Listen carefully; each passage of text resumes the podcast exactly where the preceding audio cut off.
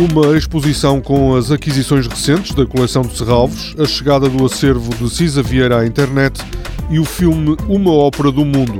São temas do Magazine de Serralvos desta semana.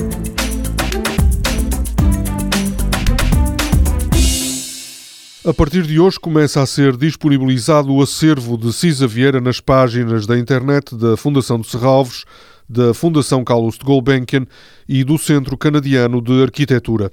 De forma gradual, todo o arquivo que o arquiteto doou em 2014 às três instituições será colocado online. Entre os projetos que ficarão acessíveis a partir deste mês estão o edifício do Banco Borges e Irmão, em Vila do Conde, a Casa de Chá da Boa Nova, em Lessa da Palmeira, o edifício Bonjour Tristesse, em Berlim, o Museu de Arte Contemporânea de Serralves e a Faculdade de Arquitetura da Universidade do Porto. O arquivo, doado por Cisa Vieira, inclui textos, correspondência, fotografias, slides, cerca de 60 mil desenhos e 500 maquetes.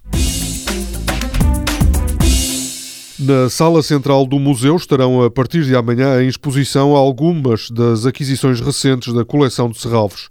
As obras selecionadas refletem a diversidade de meios da coleção, a fotografia é um dos exemplos, e a preocupação em escolher artistas com percursos muito diferentes. Há obras de jovens artistas e de autores já conceituados. Uma Ópera do Mundo, o filme do realizador Mantia Diará, passa no Auditório de Serralves no sábado às seis da tarde.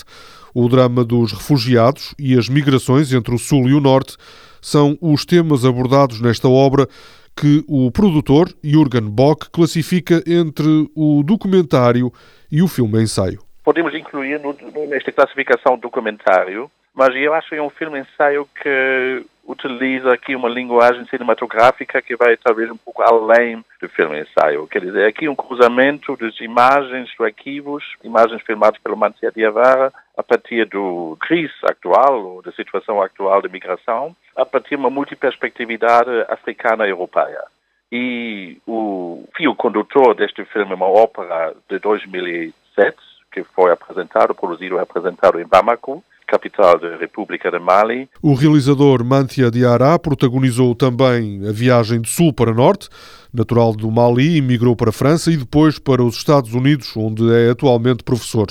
Jürgen Bock diz que a sua obra procura valorizar os pontos de contacto entre as diferentes culturas em vez do confronto. Ele sempre está interessado no lado do mundo ocidental e do lado africano, verificando qual tipo de cruzamentos são possíveis ele não está interessado no confrontação, ele está talvez interessado que o Fatou Diomé chama-se no filme Contactos. Ele está interessado nestes contactos. Uma ópera do mundo foi já exibido em vários espaços de arte contemporânea na Europa e a reação do público, conta Jürgen Bloch, foi muito boa. O público mostrou-se muito envolvido, muito, como se diz em inglês, touched, tocado, maneira como a Mancia estava a criar e apelar a esta compaixão para nós este sucesso foi um pouco uma surpresa, como recebemos muitas mensagens, e-mails das pessoas, e o sucesso deste filme continua. Tivemos aqui imensos pedidos de mostrar, apresentar este filme agora este ano em várias cidades nos Estados Unidos, na Europa, na Suécia, também no continente africano este filme já apresentado,